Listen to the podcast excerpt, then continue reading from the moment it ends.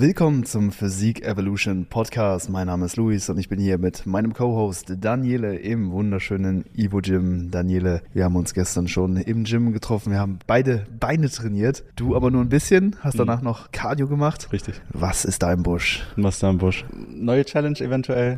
Ich wurde von einem Kollegen gefragt, ob ich Bock hätte, so ein Hyrox zu machen. Hyrox, was ist das? Kann man sich so ein bisschen wie CrossFit vorstellen, aber ohne olympisches Gewichtheben. Okay. Also du hast da auch so Disziplinen. Es ist eher, wie, wie kann man das nennen? Ausdauerbelastungssport, aber mit Kraftübungen involviert. Also ist das eine konkrete Competition oder so eine, eine Art kon- Trainingsmethode? Nee, das ist eine kon konkrete Competition. Ich müsste mal nochmal die Liste, Liste raussuchen, aber du hast da acht Disziplinen und zwischen jeder Disziplin musst du einen Kilometer laufen. Okay. Und dann hast du insgesamt acht Kilometer. Du hast zum Beispiel 1000 Meter auf dem Ruderergometer, 1000 Meter auf dem Skiergometer. Du hast Kettlebell Farmer Walks. Für irgendwie 100 Meter musst du, glaube ich, 26 Kilo tragen und darfst nicht droppen. Okay. Dann musst du einen Schlitten pushen für eine bestimmte Distanz. Dann musst du den Schlitten auch ziehen für eine bestimmte Distanz. Dann hast du 100 Meter Burpee Broad Jumps. Weißt du, was das sind? Also du machst einen Burpee und dann musst du einen Weitsprung machen und da, wo du landest, musst du wieder einen Burpee machen. Das für 100 Meter. Okay. Wie viele Disziplinen waren das? Mm, Und dann, ja, am Ende, du beendest das, das, das ganze Spiel dann oder den ganzen Spaß dann mit so Wallballs. Also du hast, glaube ich, sechs Kilo als Mann und musst dann so eine Plattform treffen. Und wenn du den Ball droppst, zählt die Rap nicht. Dann musst du noch einen Rap machen. Musst du direkt wieder fangen. Ja, ja.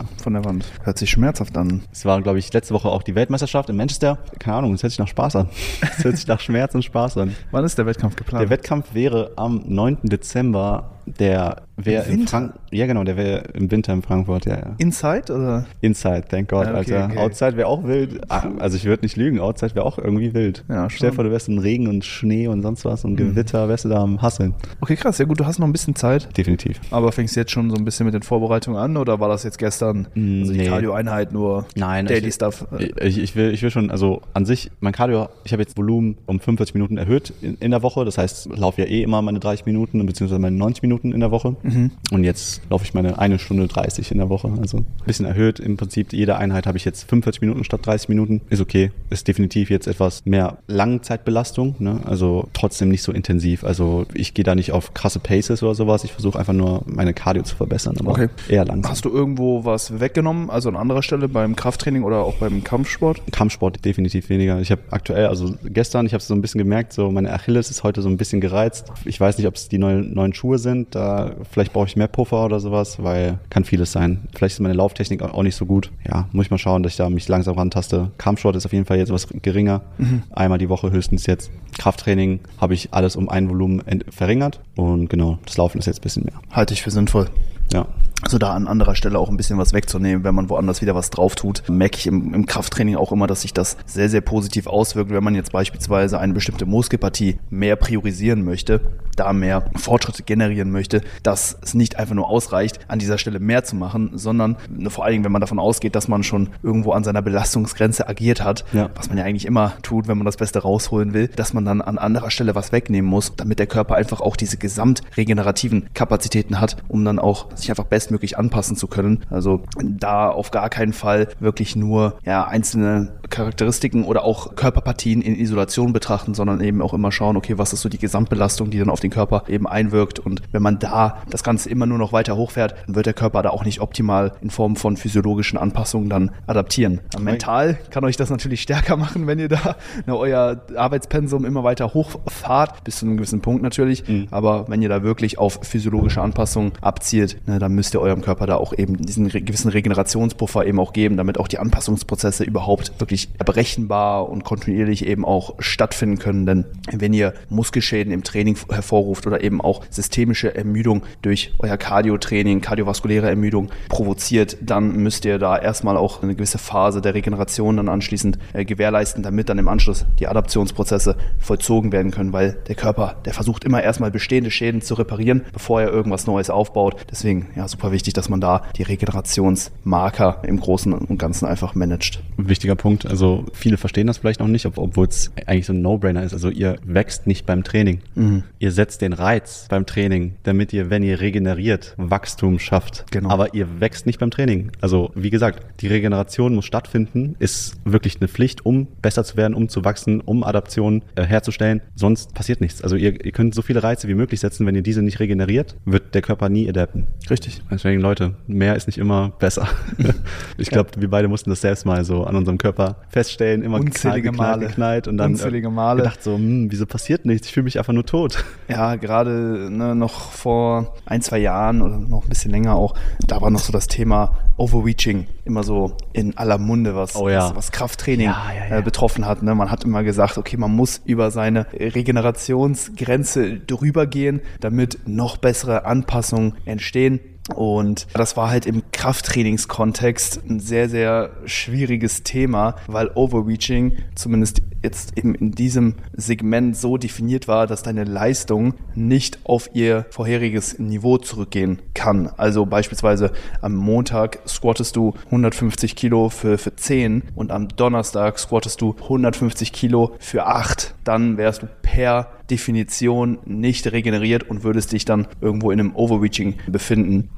Aber in diesen Zustand wirklich kontinuierlich hineinzukommen, da- dass man da wirklich einen Leistungsabfall über alle Übungen für eine bestimmte Muskelpartie erfährt, das habe ich, glaube ich, in meiner ganzen Tra Trainingskarriere noch nicht so richtig geschafft. Also es müssen auch in, im Alltag extrem viele Dinge falsch laufen, dass man eben in diesen Zustand wirklich hineinkommt. Du brauchst viel Stress, wenig Schlaf, am besten noch eine geringe Energiezufuhr. Wenn das alles zusammenkommt, dann schaffst du es bestimmt, ins Overreaching zu gelangen. Aber wenn man eben auf all diese Faktoren achtet und die natürlich priorisiert auch in seinem Lebensstil, dann war das tatsächlich eine extreme Schänderei in Sachen Training. Weil es war halt irgendwo immer der Anspruch, so du willst in dieses Overreaching am Ende deines Zyklus Richtig. reinkommen, damit du dann einen Deload machen kannst. Ja. Weil vorher macht ja ein Deload keinen Sinn, wenn du nicht Korrekt, overreached korrekt. bist.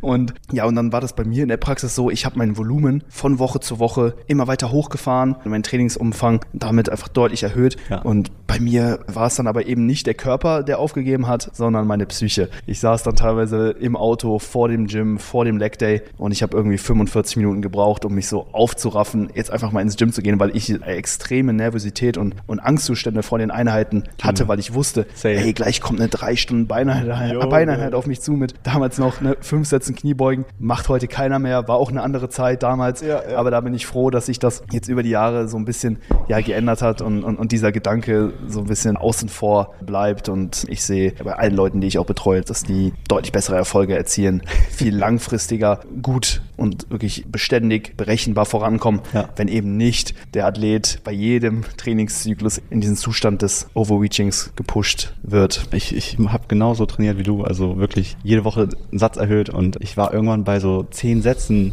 GK.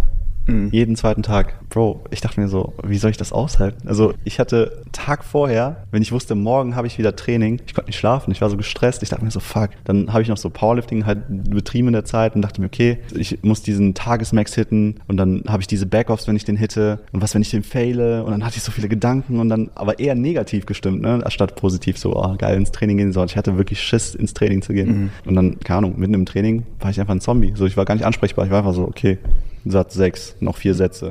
so, das ging einfach nicht. Dann noch während den Sätzen verzählt. Oh Gott. Aber das Ding ist, Habe ich jetzt sechs oder acht gemacht? Jetzt musst du einen mehr machen.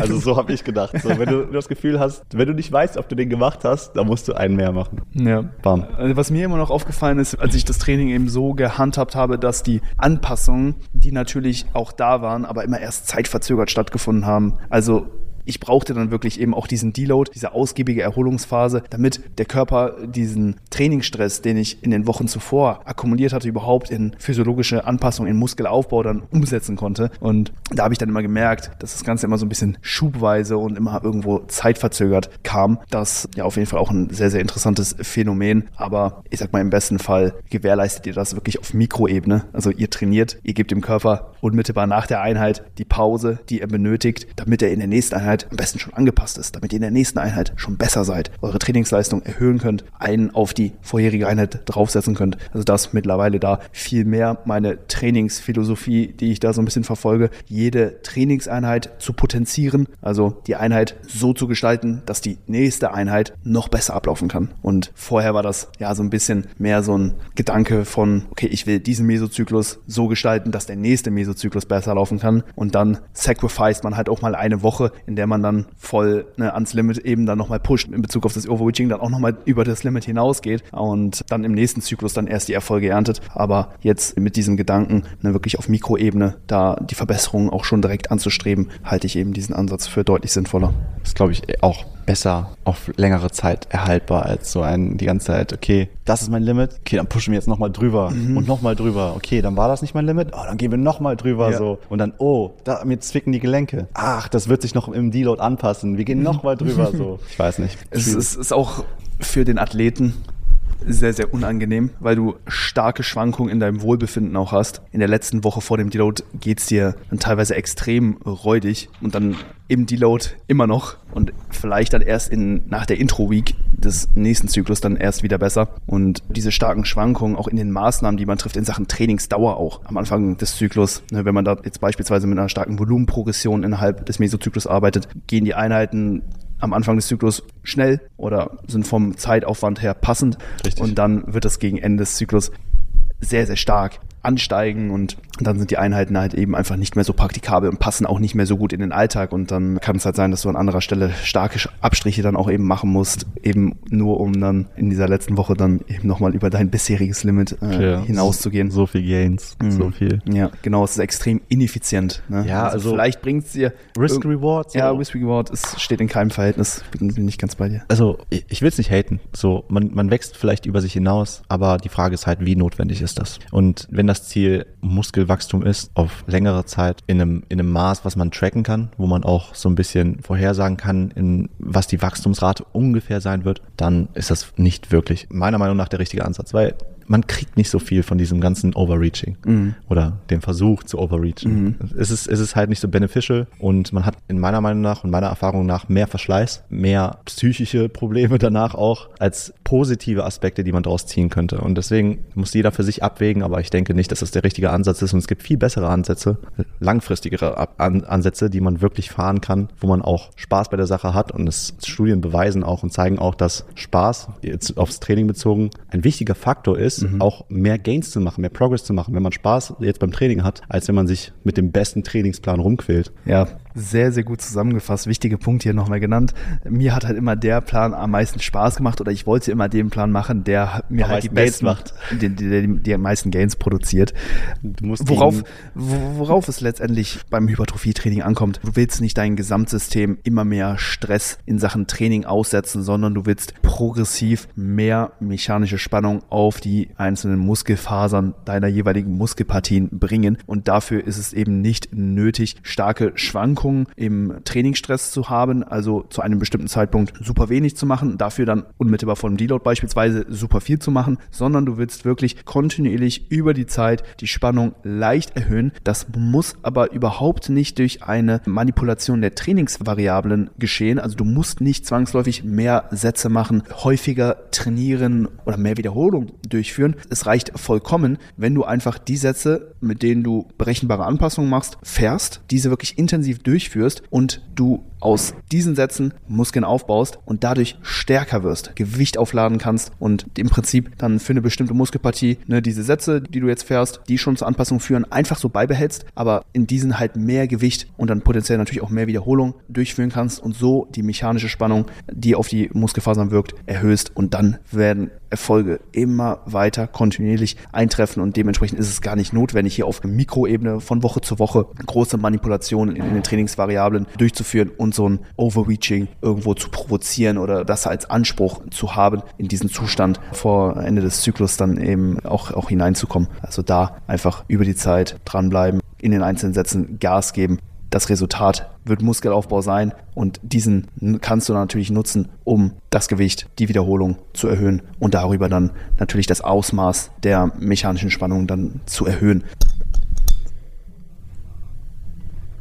Erstmal ein Händedruck da, darauf, wieder ein paar Gems gedroppt, paar, paar Diamanten gedroppt. Wisdom Bombs, ja. Also, Fakes, ich bin voll bei dir. Ich fahre genauso das gleiche wie du. Also ähnlich im Prinzip mit dieser Philosophie. Bisschen angepasst auf meine Trainingsart und Weise. Aber genau das ist es halt nicht. Man braucht nicht mehr Zeit. Man muss die Zeit richtig nutzen. So, man braucht nicht mehr Volumen. Man muss nur das, was man an Volumen hat, richtig benutzen, mhm. intensiv, wirklich Gas geben. Nicht so Larifari-Sätze machen. So, hm, das hat mich jetzt angestrengt, aber vielleicht wären da noch fünf drinne. So. Also man muss schon Gas geben. Also ein Satz, man muss, also so denke ich, man muss mit 100 Prozent beim Satz sein. Absolut. Komplett fokussiert beim Muskel und wirklich fühlen und merken und drücken und ziehen und wenn man mit den Gedanken woanders ist, dann, ich weiß nicht, hat der Satz dann wirklich Sinn gemacht? Super wichtiger Punkt. Ich würde vielleicht sogar noch mal ein bisschen tiefer gehen, vom Satzgedanken hin zum Gedanken, jede einzelne Wiederholung zählt. Ja, ja. Weil, ja. wie du schon gesagt hast, du, du willst wirklich in jeder Wiederholung, wirklich in der Bewegung, die deinen Muskel durchläuft, wirklich voll dabei sein. Richtig. Bei der Exzentrik wirklich spüren, wie der Muskel sich dehnt, ja, wie die Muskelfasern auseinandergezogen werden. Bei der Konzentrik wieder Ansatz und Ursprung einander annähern, wirklich aktiv auch dann dabei den Muskel kontrahieren und wirklich in den Muskel so ein bisschen reinführen. Also da mhm. kann man wirklich im Detail, wirklich aus jeder einzelnen Bewegungsphase einer Wiederholung nochmal so viel mehr rausholen. Und das ist ja auch letztendlich der Grund, wieso fortgeschrittene Athleten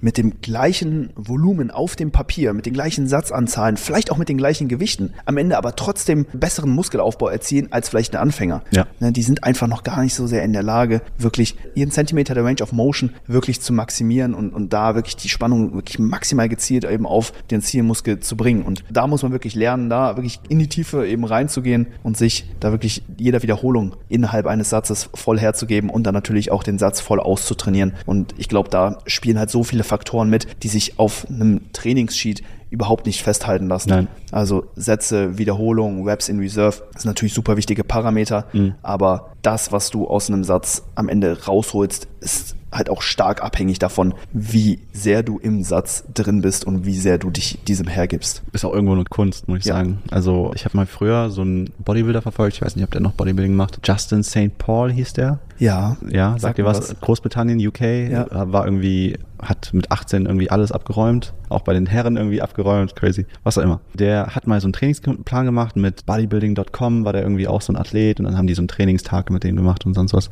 Wurde der gefragt so, du benutzt ja gar nicht so schweres Gewicht, wieso? Meint er so, ja, an sich liegt die Kunst darin, mit wenig Gewicht viel draus zu machen weil er meinte halt, du kannst wenig Gewicht trotzdem muskulär so schwer und anstrengend ausführen, dass du trotzdem den Muskel am Ende des Tages komplett zerfetzt. Ja. Und das hat mir so, also zu dem Zeitpunkt früher hat mir das so die Augen geöffnet, weil ich dachte mir immer, ah, das Ziel ist immer so schwer wie möglich, weil erst dann kannst du richtig Muskeln aufbauen. Und dann sehe ich so, das Gewicht, was ich so dann nicht respektiert habe, weil ich dachte, das ist so Billowweight, so, keine Ahnung, was, Schulterdrücken mit 20 Kilo. Ah, das ist gar nicht, man muss so mindestens 30, 40 Kilo machen, was auch immer. Halt dieses Bro-Sides-Denken. Und dann hat er das mit 20 Kilo gemacht, aber so richtig langsam und kontrolliert und, keine Ahnung, ist halt schon so auf die Hypertrophie gegangen, 15, 20 Reps plus, ne? Ja. Aber das war sein Training. Wenig Gewicht, viele Reps, kontrolliert und wirklich den Muskel maximal ansteuern. Jede Rep zählt. Ja, funktioniert. Ja. Absolut. Es funktioniert. Also absolut. Ich denke, was man auch irgendwo einfach braucht, ist, ist Vertrauen in den Prozess, wie wir es oft hier äh, predigen. Ich habe hab halt äh, gerade als ich noch ja, dieses Functional Overreaching immer gejagt habe, war ich sehr verbissen und, und wollte wirklich in jedem Moment, in jedem Tag so das Beste irgendwo rausholen und habe mir halt dementsprechend auch immer sehr viele Gedanken gemacht. Okay, wie kann ich jetzt noch mal mehr machen, intensiver trainieren, mehr Muskelwachstum stimulieren. Und damals war halt einfach immer der Gedanke, mehr ist mehr, solange du halt regenerierst, also solange du deine Performance wiederherstellen kannst, solange du nicht schwächer wirst. Aber wie gesagt, es gibt da halt extrem viele Variablen, wie wir jetzt eben auch schon geklärt haben, die jetzt letztendlich darüber entscheiden, wie viel Spannung der Muskel erfährt und anstatt ne, einfach so extern an diesen Variablen zu schrauben in Sachen ne, Sätze, Trainingsfrequenz, vielleicht da einfach nochmal mehr bei der einzelnen Wiederholung ansetzen und da versuchen erstmal die Faktoren zu optimieren und die Sätze, die man halt eben macht, zu maximieren und wenn man sich das als Ziel setzt, von Einheit zu Einheit, da einfach insgesamt einen bessere Athlet zu werden, der effektiver, stimulativer den einzelnen Arbeitssatz gestalten kann, glaube ich, kommt man da langfristig deutlich und auch kurzfristig deutlich besser voran, als wenn man sich es zur Aufgabe macht, einfach mehr Volumen zu akkumulieren oder auch irgendwo zu regenerieren. Der Körper ist da natürlich auch sehr, sehr anpassungsfähig. Ich sehe ja. es immer wieder, wenn Athleten eben zu mir kommen und mir ihre äh, Trainingsdaten zuschicken und ich dann sehe, wie viel Volumen die dann teilweise für eine einzelne Muskelpartie machen. Was, ist das Höchste, was du je gesehen hast? Ja, also 30 Sätze für eine Muskelpartie pro Woche. Boah, so. Kam schon, kam schon häufig vor. Das, ja. das gibt Junk-Volumen-Vibes. Es ist brutal, ja.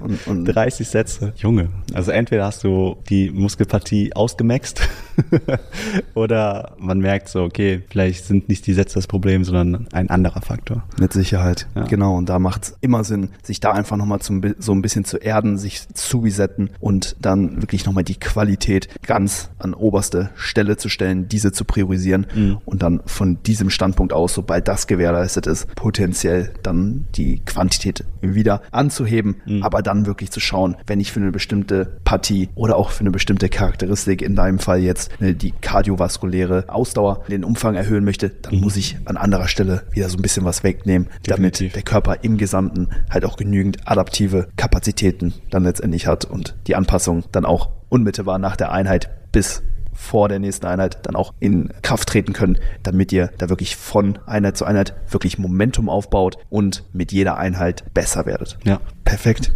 Hammer. Leute, danke fürs Zuhören, danke fürs Zuschauen. Ich hoffe, ihr konntet hier von der Episode irgendwas mitnehmen. Irgendwas, vieles, weniges. Vielleicht habt ihr noch irgendwas, was ihr dazu adden möchtet. Wie gesagt, ihr könnt Luis, ihr könnt mir immer auf Instagram schreiben, könnt immer wieder eure Meinung, eure Ideen mit uns teilen. Und wir müssen jetzt erstmal einen Track auf die Physik Evolution Playlist auf Spotify, iTunes. Genau. Und schau mal, was du hast, Daniele. In der Zeit möchte ich natürlich hier noch die Produkte von Evo Sportsfuel bewerben. Auf die könnt ihr mit dem Code HYPER 10% sparen, uns den Podcast unterstützen und euch gleichzeitig noch die besten oder die meiner Meinung nach besten Supplements auf dem Markt sichern. Was hast du für einen Track für uns? Ich habe von Pyrex und Southside Chemist, der Chemist. Chemiker. Nice. Dann nehme ich Flussseite, Riverside hm. von äh, Rambazamba. Also Riverside kennst du, ne? Ja, ja. Ist aber so ein, so ein Remix. Okay. Kann man sich geben. Geil. Perfekt. Dann bis zur nächsten Episode. Euch erwartet ein weiteres QA. Mhm. Schaltet wieder ein. Bis dahin. Ciao.